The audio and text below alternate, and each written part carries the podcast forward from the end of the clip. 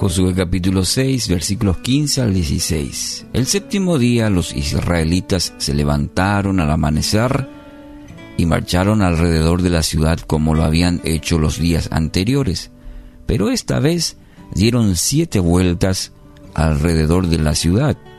En la séptima vuelta, mientras los sacerdotes daban el toque prolongado con los cuernos, Josué les ordenó a los israelitas, griten porque el Señor les ha entregado la ciudad. Bueno, Dios había dado claras instrucciones a Josué para la toma de Jericó, uno de los eventos así más increíbles que encontramos en el Antiguo Testamento. Ahora bien, estas instrucciones eran muy peculiares. ¿Por qué Dios pidió que den una vuelta a la ciudad durante siete días.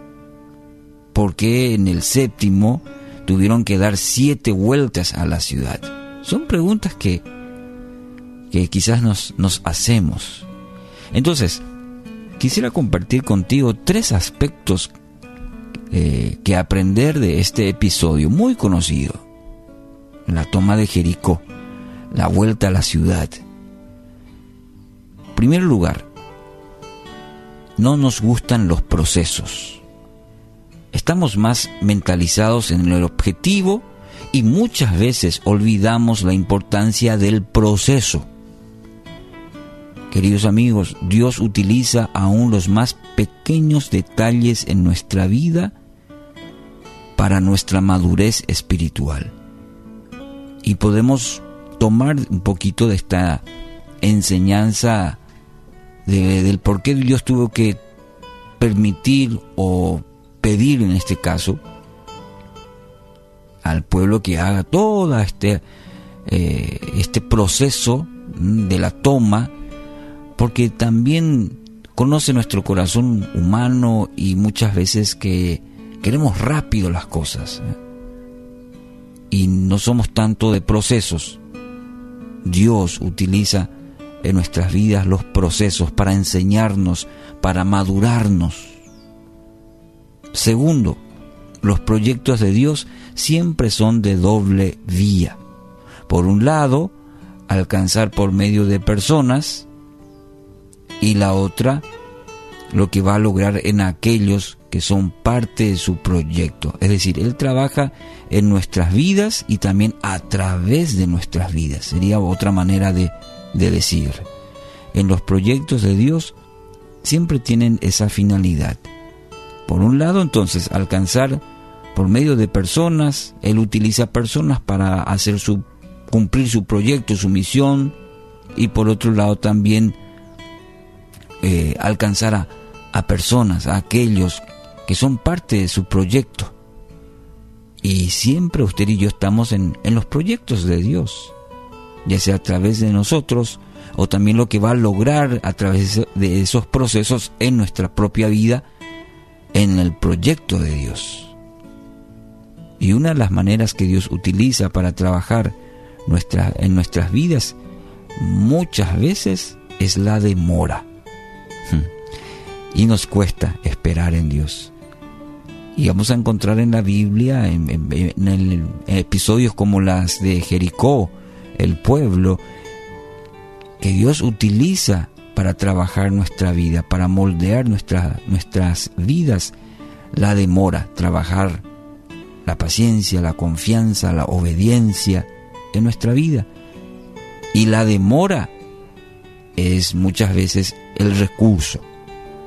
Muchos de estos israelitas habrán pensado y querido renunciar al pasar los días. ¿Qué pico esto de dar vueltas y vueltas? Yo ya no quiero dar vueltas, yo quiero ya conquistar. Y no sé, me imagino, quizás algunos habrán renunciado. Yo hoy no voy a dar más vuelta. Y así es en nuestra vida, decir, no, yo ya no quiero esperar, yo ya quiero el resultado, yo quiero que Dios obre, quiero, yo quiero que Dios haga. Y renunciamos. Entonces, nos perdemos la bendición. ¿Por qué? Porque no nos gusta la espera seguir intentando las veces que sea necesario, aun si no vemos aparente resultado. Quizás usted lo está en esa, en esa etapa, en, esa, en ese proceso, que está buscando una respuesta, no ve la respuesta. Siga intentando, siga esperando. La perseverancia produce los cambios que no se ven, pero que son necesarios. ¿Me escuchó? La perseverancia produce los cambios que no se ven, pero que son necesarios en su vida, en mi vida. Fortalece nuestra confianza. Así que no se rinda, persevere. Está fortaleciendo los músculos de la fe. El Señor desea enseñarnos a través de ella, a través del proceso. Romanos 5, 3, 4. También nos alegramos al enfrentar pruebas y dificultades porque sabemos que nos ayudan a desarrollar resistencia.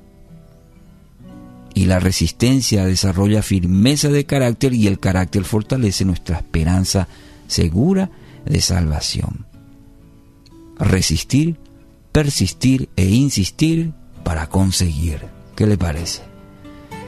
Dios nos llama hoy a eso, a resistir, a persistir e insistir para lograr, para conseguir aquello que Dios estableció para su vida. Así que hoy el mensaje es este, no renuncie, no renuncie a aquello que Dios le llamó. Él está obrando en su vida, Él está obrando todo, todo obra para bien para aquellos que aman al Señor.